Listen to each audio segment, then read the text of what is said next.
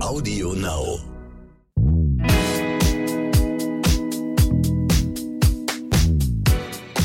Hallo und herzlich willkommen zu So bin ich eben, der Psychologie-Podcast für alle Normalgestörten mit Stefanie Steffi Stahl. Und Luki Lukas Klaschinski. Ah, Ich liebe es, wenn mich Leute Luki nennen, da fühle ich mich immer wie zwölf. Ja. So bist ja nennt auch mich meine süß, Oma. Du bist so sweet. Oh, danke.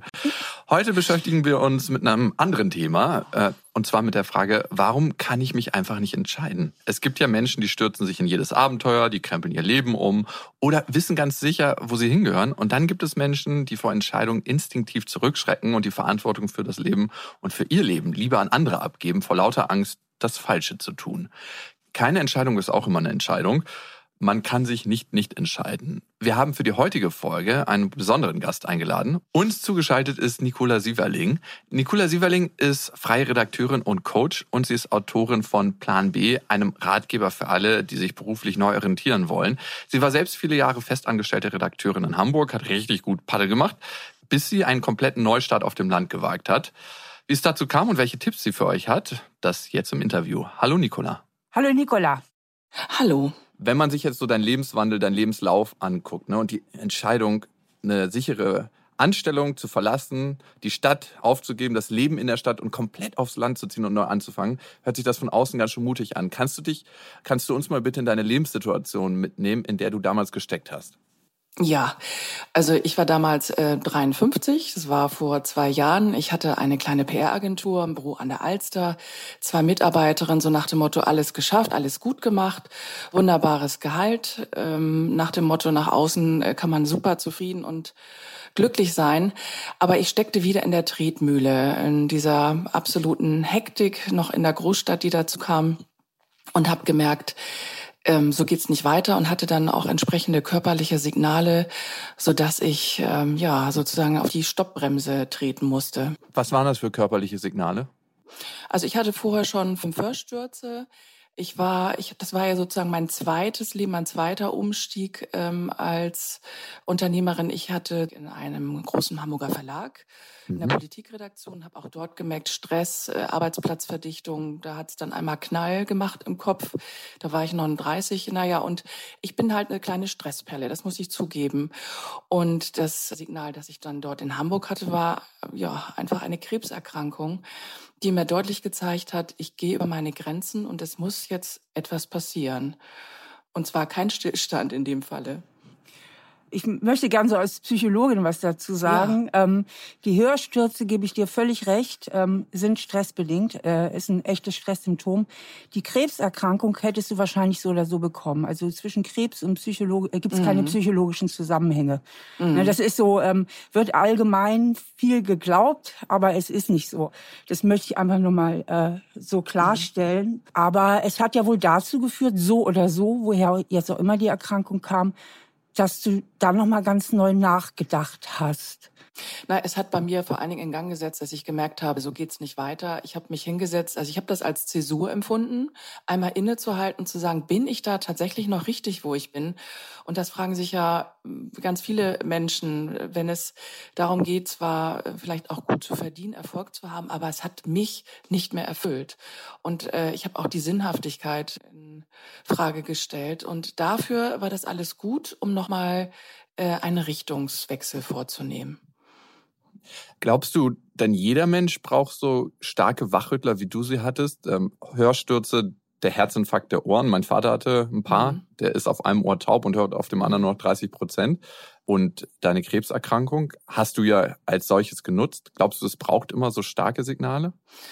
Nicht unbedingt. Also ich denke, Krisen sind oft der Auslöser, um nochmal neu zu überlegen, ähm, ob man seinem Leben doch nochmal einen anderen äh, Drive gibt, in eine andere Richtung geht. Also Krisen können ja auch sein, dass du eine Midlife-Crisis hast. Betrifft Männer als auch Frauen, die sagen, ist es das jetzt schon gewesen? Die Kinder sind aus dem Haus, das Haus ist abbezahlt. Was will ich denn jetzt noch machen?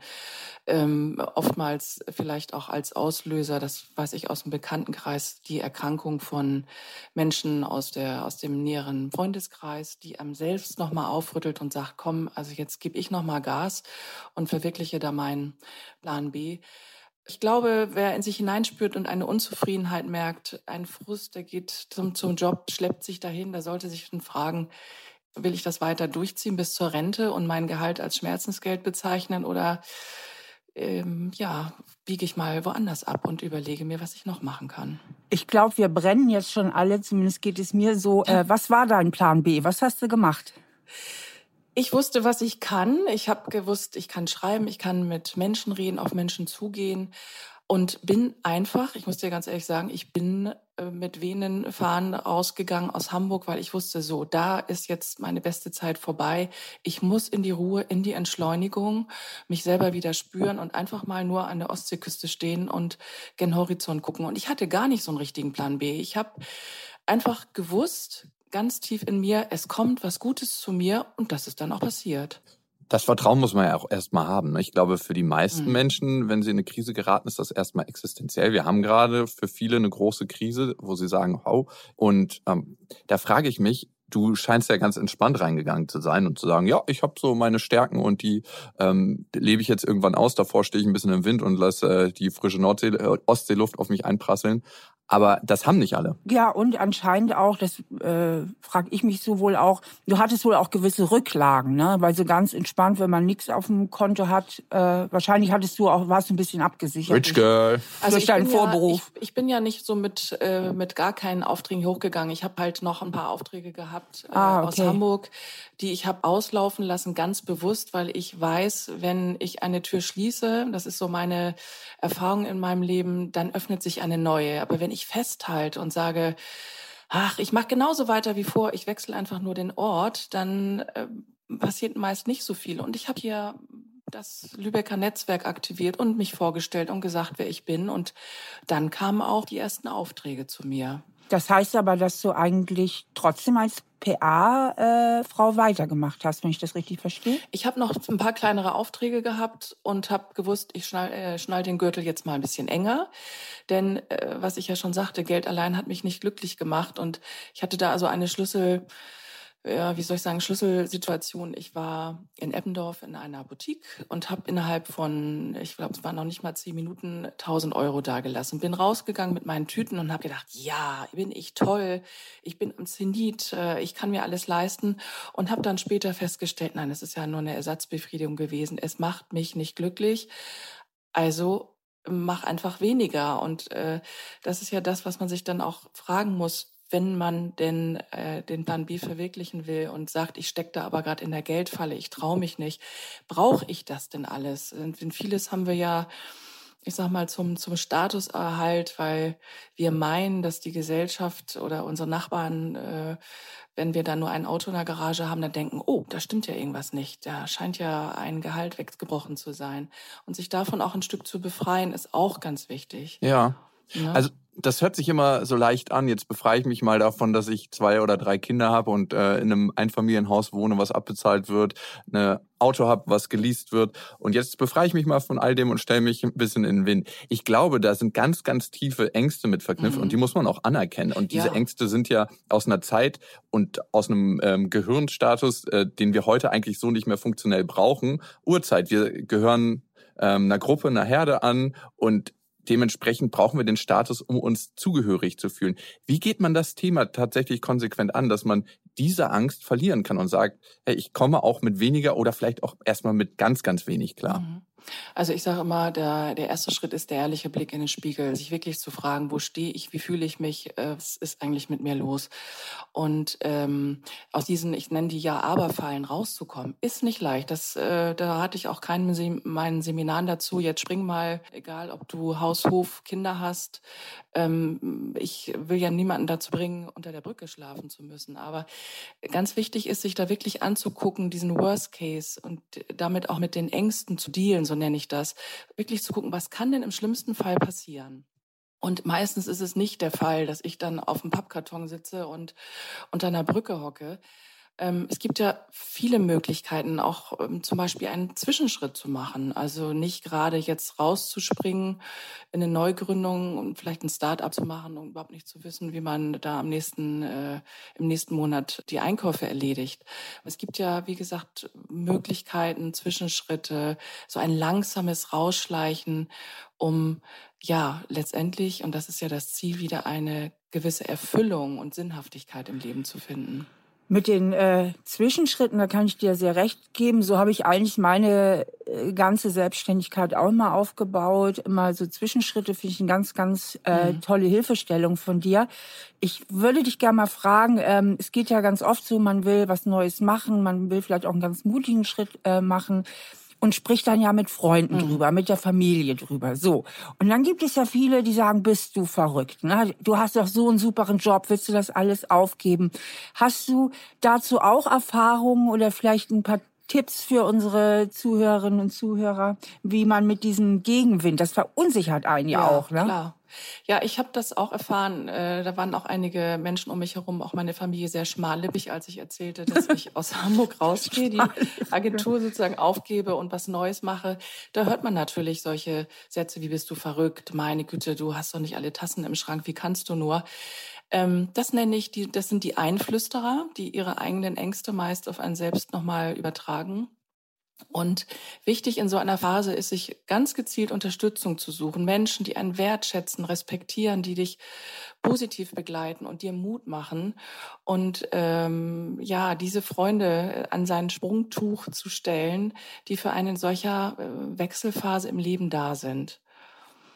Und da trennt sich natürlich auch manchmal die Spreu vom Weizen. Da wirst du plötzlich merken, dass die beste Freundin äh, nämlich mit verschränkten Armen vor dir steht und sagt, nee, mache ich nicht mit. Finde ich total blöd. Also da trage ich dich nicht hin.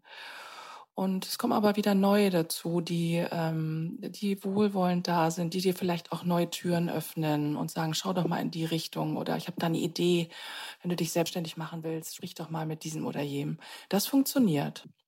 Nicola, was ich mir immer sage, wenn so Ja-Aber-Leute auf mich zukommen mhm. und mein Geschäftspartner ist auch manchmal so, also ich habe ja meinem besten Kumpel eine Firma und er ist so ein Ja-Aber-Typ. Für mich ist manchmal eine ganz gute Referenz, ähm, nochmal mich zu überprüfen. Aber die meisten Ja-Aber-Leute spiegeln einfach ihre eigene Angst auf mich und sagen, ja, okay, mhm. wenn der Typ das macht und schafft, dann müsste ich mich ja selber auch überprüfen und Themen angehen. Und dieses Ja, aber ist eigentlich eine Möglichkeit, sich zu verstecken. Das merke ich immer. Und wenn ich mir das klar mache, dann kann ich deren Ja, aber anders einordnen. Wenn man jetzt da steht und sagt, ich mache einen Cut, wie kommt man seinen eigenen Talenten auf die Spur? Woher weiß man, was man selber gut kann? Ähm, aus meiner Erfahrung und auch aus der, was ich jetzt, ich hatte jetzt gerade am Wochenende ein Seminar, ähm, liegen da so viele Talente und Fähigkeiten, die so als innerer Schatz in jedem Menschen schlummern. Also es gibt ja immer diesen, diesen Glaubenssatz, ich kann das nicht, ich schaffe das nicht oder ich, das ist nichts für mich. Und ich habe diesen Trick, der immer funktioniert, auch mal auch in die Kindheit zu gucken. Für was habe ich da gebrannt? Was wollte ich werden? Wer hat mir da wer war für mich Vorbild, wo ich gesagt habe, Mann, das will ich auch machen, das finde ich toll. Ähm, denn in der Kindheit haben wir noch nicht diese, diesen Einfluss gehabt, was kann ich damit verdienen oder ist das gesellschaftlich anerkannt? Das ist mal der eine Weg und der andere, sich so einen kleinen Check zu machen, zu schauen, was kann ich besonders gut, was macht mir Spaß, ähm, was ist mir besonders gut gelungen.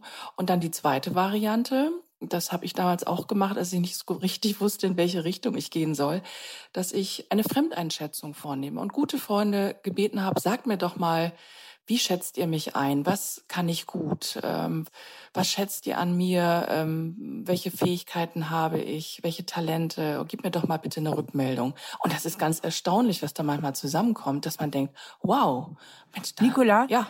Äh, mir fällt gerade auf, was war es jetzt eigentlich bei dir? Wir sind immer noch dabei hängen geblieben, dass ja. du ähm, noch paar alte äh, Agenturjobs hattest. Aber was war jetzt eigentlich das Neue? Was, was machst du jetzt? Also letztes Jahr im Sommer kam ja dieser Buchauftrag zu mir, Plan B, über Random mhm. House, wo ich dachte, wow, es funktioniert. Und wie sind die auf dich gekommen? Die sind auf mich gekommen über eine gemeinsame Freundin, die ähm, wiederum die Verlagsleiterin kennt. Und die hat gesagt, wir haben hier eine Idee, wir wollen ein Buch verwirklichen. Wir suchen eine Autorin, die das selber gelebt hat, die darüber erzählen ah, okay. kann. Und kennst du nicht jemanden? Und dann rief die mich an und sagte, Nicola, pass mal auf, du bist diejenige, die das kann, los, go und schreib dieses Buch. Und äh, ja, das, äh, da ich ja nicht an Zufälle im Leben glaube, war das genau das, was wo offensichtlich zu mir kommen sollte und da dann plötzlich lag als schönes Geschenk. Und aktuell schreibe ich nach wie vor als freie Redakteurin. Ich äh, mache zum Beispiel Website-Texte.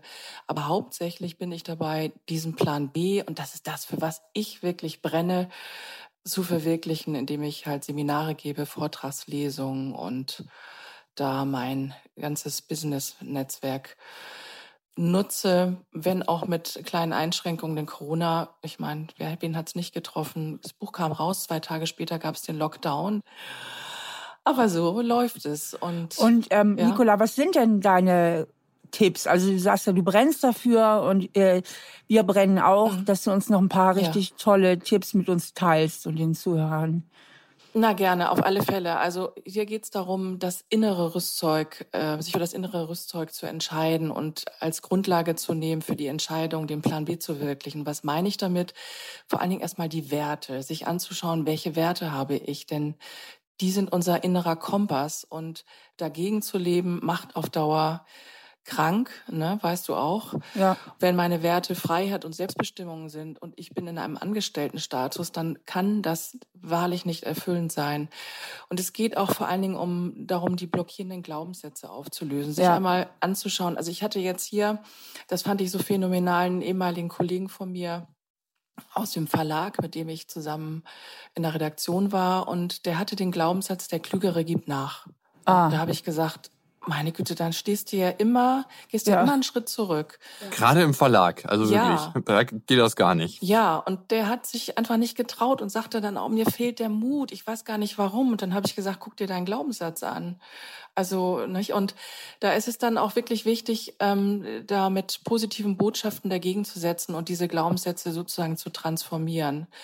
Und mein, meine dritte, mein dritter, dritter wichtiger Baustein, den ich ja selbst gelebt habe, ist, achte auf deine Herzstimme, heißt also auf deine mhm. Intuition, mhm. dein Bauchgefühl. Wohin zieht es dich? Was willst du denn eigentlich tatsächlich, wenn du mal den Kopf ausschaltest, der die ganze Zeit rattert? Denn die Herzstimme ist ja unser Erfahrungsspeicher und alle Wünsche und Bedürfnisse hm, kennt diese Stimme ganz genau, wenn wir sie denn hören. Ähm, dazu habe ich auch noch mal eine persönliche Frage. Ja. Wenn du jetzt sagst, so Herzenstimme. Also wenn ich immer auf meine Herzenstimme gehört hätte, würde ich wahrscheinlich gar nicht arbeiten. du würdest jetzt gerade im Bett liegen weil, und Kaffee trinken. Weil ich habe immer, ähm, ich muss ganz, ganz oft auch so aus der Komfortzone raus, muss Sachen tun, wo ich erstmal denke, ups und so oder auch immer wieder Sachen tun, die, ähm, nehmen wir mal ein Buch schreiben, ne? Mhm. Das mache ich nicht mit links. Ich gehe auch nicht morgens an den Schreibtisch und sage, hurra, meine Herzstimme freut sich wieder, ich schreibe das Buch. Ne? Also es gibt ja auch viele Sachen, weil ich finde das sehr anstrengend und wahnsinnig anspruchsvoll. Und am liebsten würde ich irgendwie immer mich auf mein Dreirad setzen und spielen fahren. Weißt du, wie ich meine? Ja, so, ne? Ähm, äh, Kannst du, kannst du mir und vielleicht denen da draußen was dazu erzählen? Es gibt ja so die Herzensstimme, aber man muss sie ja manchmal auch so unterscheiden, bisschen von der Angststimme, wo man auch wieder, oder, oder Disziplinstimme, wo man sich dann doch auch mal disziplinieren muss. Mhm. Ähm, weißt du, wie ich meine? Also ich ja. funktioniere nicht aus reiner Leidenschaft. Ja, also sehe ich ganz genauso, weil man muss sich einfach jeden Tag hinsetzen. Das ist so, als ob man zur Arbeit geht. Ganz normal. Das ist nichts Romantisches. Also was, was ist da deine, deinen Tipp an die Leute? Also Herzstimme bedeutet ja nicht, dass ich jetzt einfach alles lasse und setze mich in die Karibik und gucke auf das blaue Wasser, sondern es geht ja darum, wenn ich meinen Plan B verwirklichen will, also wirklich Erfüllung und äh, im Job haben möchte und Sinnhaftigkeit, darum geht's ja, dass ich da auf die Herzstimme achte, wie im Übrigen ja immer bei ganz wichtigen Entscheidungen. Also es geht wirklich da in den Entscheidungsbereich rein und nicht kopfgesteuert zu sagen, ich mache jetzt aber, was weiß ich, ich gehe weiter als Steuerberater arbeiten, weil er weiß ich, ich kriege viel Geld, aber ich finde das einfach furchtbar. Ich quäle mich da jeden Tag hin, okay, ich zähle schon rückwärts bis zur Rente. Das meine ich, das darf nicht sein. Und natürlich, wir haben, hast du völlig recht, Steffi, wir haben ja einen ganzen Chor im Kopf. Da ist die Stimme der Vernunft, da ist die, die äh, Stimme der Angst, des Zweiflers. Da muss man schon immer achten drauf, was, auf was höre ich jetzt. Wichtig ist mir halt dabei, nicht nur auf den Kopf zu achten, sondern mit Herzstimme meine ich auch der Intuition zu folgen. Also ich, also mal als Beispiel, ich bin mir ja auch nicht so ganz sicher gewesen, ach, gehe ich aus Hamburg raus, bleibe ich doch da, lieber in der Großstadt, denn da spielt ja die Musik, da kriegst du die Aufträge, da sind deine Freunde. Dann habe ich mir hier dieses ähm, ehemalige Bauernhaus angeguckt, in dem ich hier gerade sitze, äh, in Ostseenähe. Und ich bin hier reingegangen und mein, es ging wirklich mein Herz auf. Und da wusste ich, ja, hier bin ich richtig, hier fange ich neu an und hier verwirkliche ich sozusagen den zweiten Teil meines Lebens. Das meine ich damit. Hm. Ne? Gibt es denn auch so ganz konkrete Sachen, die Menschen machen können, um Ziele zu verwirklichen? Arbeitest du mit Checklisten? Also wie schafft man da eine Routine? Weil das Blöde am Selbstständigsein, gerade wenn wir jetzt über Selbstständigkeit sprechen, ist, mhm. man hat gar keinen Chef, den man anmeckern kann und für irgendwas schuldig machen kann. Ja, man ist immer selber für sich schuldig und man muss sich selber ja. vor allen Dingen auch immer loben. Das ist manchmal gar nicht so einfach nach einem vollen Tag. Das wisst ihr vielleicht ja auch, dass man nach Hause geht und denkt, ach, ich habe schon wieder nur die Hälfte geschafft, aber trotzdem, das Beste hat man ja für sich dann äh, gegeben. Also Checklisten finde ich wichtig, ja, damit zu arbeiten, sich das auch wirklich aufzuschreiben, bewusst zu werden was habe ich für Ressourcen? Was habe ich für Talente und Fähigkeiten? Um, äh, wenn sie dann einmal auch dort stehen, sich darüber äh, ja bewusst zu werden, was was in einem steckt, um nochmal neu anzufangen. Und wir reden ja nicht nur vom Start-up. Es reicht ja auch zum Beispiel oftmals eine Kurskorrektur, dass ich eine andere Abteilung wechsle, weil ich vielleicht schon lange mit meinem cholerischen Chef nicht klarkomme. Oder dass ich sage, Mensch, das Unternehmen hat einen Standort in ach, ich weiß nicht, München, Frankfurt, da hätte ich so eine Lust zu, da, da gehe ich hin. Und dann, was du, Steffi, schon sagtest, auch der Zwischenschritt, ähm, mit dem, äh, sozusagen mit dem halben Bein noch im alten Business zu sein. Also als Beispiel hatte ich hier eine Seminarteilnehmerin, die im sozialen Beruf tätig ist, unglücklich und merkt, ich arbeite gern mit Jugendlichen, aber ich komme mit den Kollegen da nicht klar. Die sind so wenig wertschätzend. Und dann kam raus am Ende, die halten dann ja ihre Roadmap mit ähm, ganz konkreten Meilensteinen in der Hand. Sie geht, sie reduziert die Stunden und sie geht ihrem Traum nach, als Trauerrednerin arbeiten zu können. Und da ist auch, ne, das ist echt cool, das hat mich so gefreut. Und da ist dann auch die Vision von ihr, ja, ich halte noch sozusagen den Angestelltenstatus, ich habe da mein Gehalt, mein, mein Einkommen, aber ich möchte dauerhaft als Trauerrednerin arbeiten. Und solange sich das noch nicht finanziell trägt, mache ich beides. Ne? Ja. Vielleicht eine Frage an euch beide, Nicola mhm. und an Steffi. Ähm, manchmal, glaube ich, hat man auch das Gefühl, die falsche Entscheidung getroffen zu haben, die man vielleicht heute auch bereut. Wie kommt man denn davon los, wenn man sich dann immer wieder sagt, oh Mann, das war eine mistige Entscheidung. Ich habe zum Beispiel gerade äh, in Aktien investiert, wo die viel zu hoch standen, weil ich einfach so impulsmäßig gedacht habe, das mache ich jetzt mal. Nicola, magst du zuerst antworten? Ja, falsche Entscheidungen sind legitim. Wir sind ja alle nur Menschen und ich ähm, denke, wir haben ja auch immer die Chance, nochmal wieder eine Korrektur vorzunehmen. Ähm, ohne uns zu sagen, oh, ich bin gescheitert. Das ist so ein großes Wort. Da hat man das Gefühl, man sitzt ja direkt in der Gosse. Also scheitern ist in Amerika eher positiv belegt, bei uns ganz gnadenlos ähm, dunkel und schwarz. Und ja, warum nicht? Dann mache ich, nehme ich nochmal eine Kurskorrektur vor und merke, das war's nicht, aber ich gehe nochmal mutig weiter und voran. Ja, es gibt ja aber auch, also das würde ich jetzt gerne ergänzen, mhm. es gibt ja Entscheidungen, die kannst du nicht mehr korrigieren. Du kannst ja zum Beispiel im gesundheitlichen Bereich einfach eine falsche Entscheidung treffen und mhm, ist leider nicht mehr korrigierbar äh, oder andere falsche Entscheidungen, die einfach nicht mehr korrigierbar sind. Ähm, da kommen wir dann beim Thema äh, Annehmen an. Ja. Mhm. Da hast du völlig Da recht. bleibt einem ja nichts anderes übrig, als zu sagen, gut, ähm, das war nicht richtig. Wenn ich die Zeit zurückdrehen könnte, mhm. würde ich es anders machen. Wenn andere involviert sind, die betroffen sind, bleibt ja immer die großartige Möglichkeit, sich zu entschuldigen, zu sagen, es tut mir leid. Na, das, ich habe das damals falsch gesehen, ich habe falsch gehandelt. Das ist natürlich großartig. Wenn man nur selber das Opfer ist seiner eigenen falschen Entscheidung, ähm, dann mache ich das so. Ich habe auch solche Entscheidungen schon getroffen im Leben, die ich bereue und ich nicht mehr korrigieren kann. Dann sage ich, ja, das war jetzt so.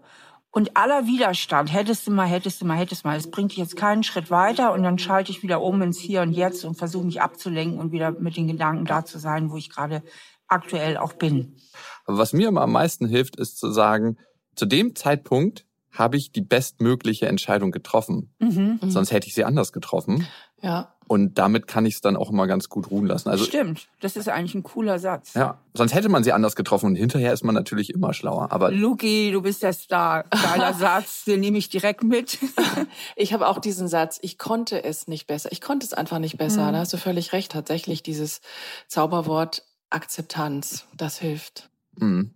Und man geht mit sich selber auch ganz schön hart ins Gericht oftmals. Sich selber vergeben ist so das Schwerste, was es gibt und damit in Frieden zu kommen. Mhm. Nicola, ich habe noch mal eine ganz andere Frage aus deinem äh, großen Coaching-Wissen da, das du vielleicht mit uns teilen magst. Wie gehst du denn mit Leuten um, die vielleicht in deinem Seminar auch manchmal sind, die sich sehr in der Opferrolle sehen? Also die sehr immer so das Gefühl haben, ach ja, nee, das geht nicht. Immer diese Ja-Aber-Typen, ne? Also die mhm. immer, immer tausend Gründe haben, warum alles nicht geht und überall da draußen in der Welt nur Widerstand ist und wo du dann auch so merkst, ach Mensch, die verharren lieber so ein bisschen in der Lähmung, in der Opferrolle. Wie gehst du mit denen um? Ich schaue mir auch mit denen nochmal die Glaubenssätze an, die oftmals dahinter stehen. Dieses Ich schaffe das nicht oder ich bin es nicht wert. Ja. Das ist äh, der Satz, der ja oftmals äh, in uns steckt und uns so im Unterbewusstsein quält was wir gar nicht äh, unbedingt merken, aber der uns auch stoppt und blockiert. Und da schaue ich nochmal hin und das löst sich dann oftmals mit so einem Aha-Erlebnis tatsächlich auf. Denn äh, das weißt du ja auch, die, äh, die, diese Menschen, die in der Opferrolle sind, die sehen das ja gar nicht so. Also die empfinden es einfach auch oftmals nicht. Und dann nochmal ganz freundlich, sanft einen Spiegel vorzuhalten und sie ein bisschen anzuschubsen, das ist dann ja, durchaus, durchaus dann von Erfolg gekrönt und bringt sie auch nach vorne. Mhm. Wenn man denn will. Also es gibt natürlich auch Menschen, die sagen, aber die habe ich jetzt hier nicht sitzen in den Seminaren, die sagen, ich bleib doch da, wo ich bin und ähm, verschränke die Arme und ja, sitzt das einfach alles aus. Ja, bitte. Verschränke die Arme ist auch so herrlich passiv-aggressiv. Ja, ich weiß genau. genau. was du meinst. Ich ja, sehe genau. sie vor mir. Ja, ich, ich, so, ich ziehe das durch hier und die Therapieleugner. Die Therapieleugner, wie geil. Ja, die haben wir natürlich auch dabei, klar. Ja, ich glaube, die erlebst du aber eher im Training als im Coaching. Ne? Also in Einzelsitzungen kommen ja wahrscheinlich Leute freiwillig zu dir, wenn du ja. Trainings machst und irgendwo in eine Firma gehst und da sitzen halt 20 Leute. Da ist ja. immer einer hinten links mit verschränkten Armen. Du hast völlig recht, ja. Und auch die, die jetzt so in die Seminare kommen, die wollen ja was bewirken. Die, die kommen ja her und sagen, ich will jetzt diesen Plan B leben. Ich weiß nur nicht, wie ich da hinkomme. Was brauche ich denn dafür? Mhm. Ja. Ja, was ich auch immer merke, ist, dass wenn man keine Entscheidung trifft, ist das ja auch eine Entscheidung. Ne? Ja was auch in Ordnung ist. Jeder darf so scheiße bleiben, wie er ist. äh, man muss damit dann auch leben. Ja, ja, du machst ja keine Fehler, wenn du keine Entscheidung triffst, dann. Oder den größten Fehler deines Lebens. Ja, ja, das merkt man dann leider manchmal zu spät. Wenn der Deckel zugeht. Mm, genau, spätestens da.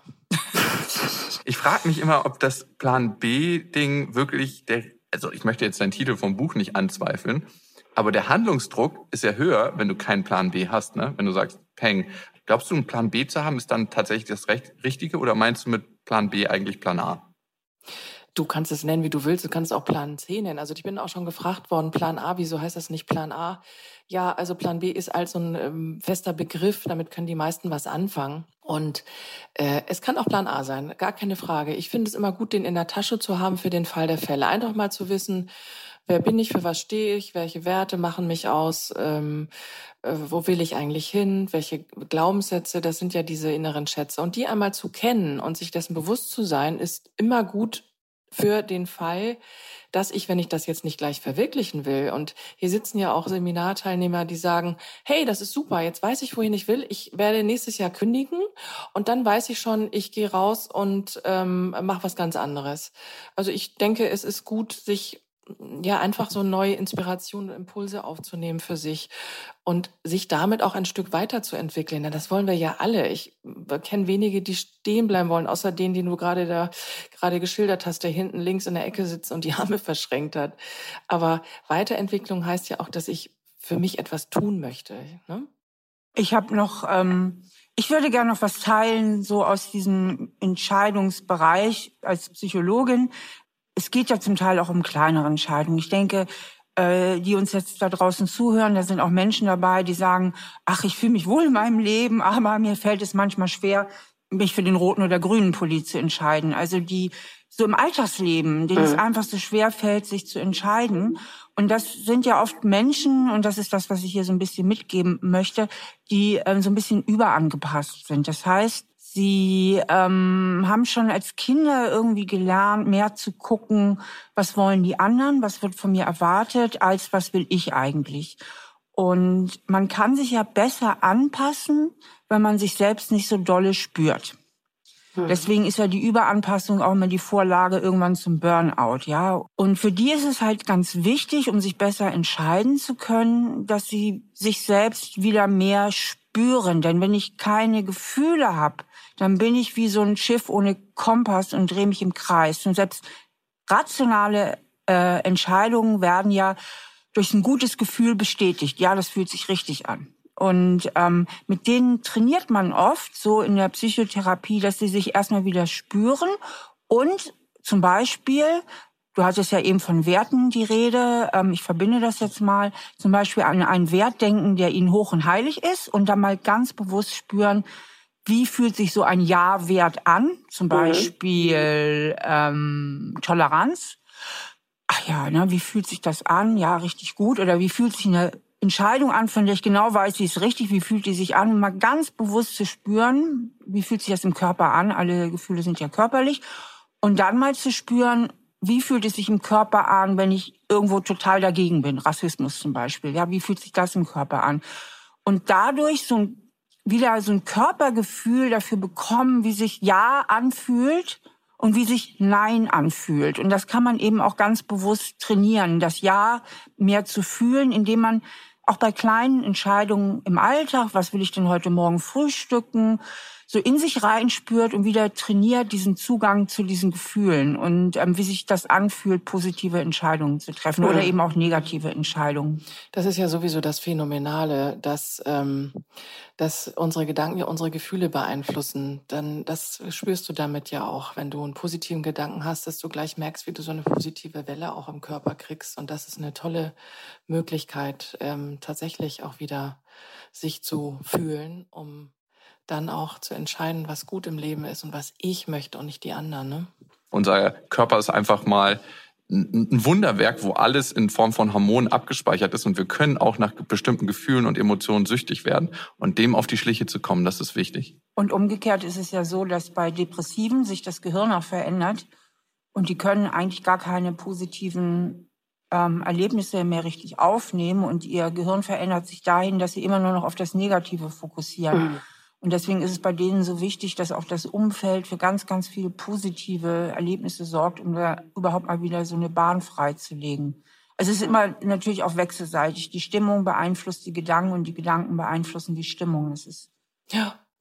Ja, zum Beispiel, wenn ich das noch ergänzen darf, ähm, ich deal ja hier auch mit den Ängsten und bitte die Menschen ähm, sich die Ängste anzugucken und äh, sage dann auch, also die Ängste, das ist ja nicht irgendwas, was von außen kommt, wie so eine dunkle Wolke, die in dich eindringt. Das ist in deinem Kopf. Und wenn es in deinem Kopf ist und äh, du dann die, durch diese Gedanken, die du hast, dann kannst du ja auch diese Gedanken verändern und mit deinen Ängsten arbeiten. Das heißt, du bist der Schöpfer deiner Ängste. Und dann gucken die mich immer an und sagen, ach ja, stimmt.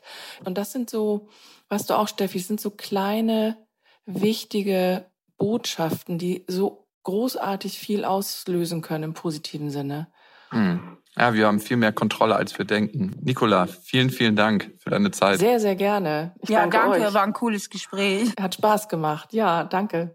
Also Plan B, endlich etwas finden, für das man wirklich brennt, heißt ihr Buch, falls ihr da mal reinlesen wollt. Und wenn ihr Steffi sehen wollt, dann auf ihrer Homepage steffistahl.de, stephaniestahl.de.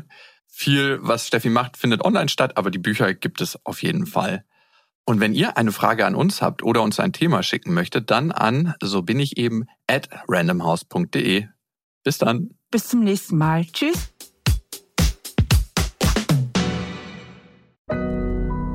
Audio Now.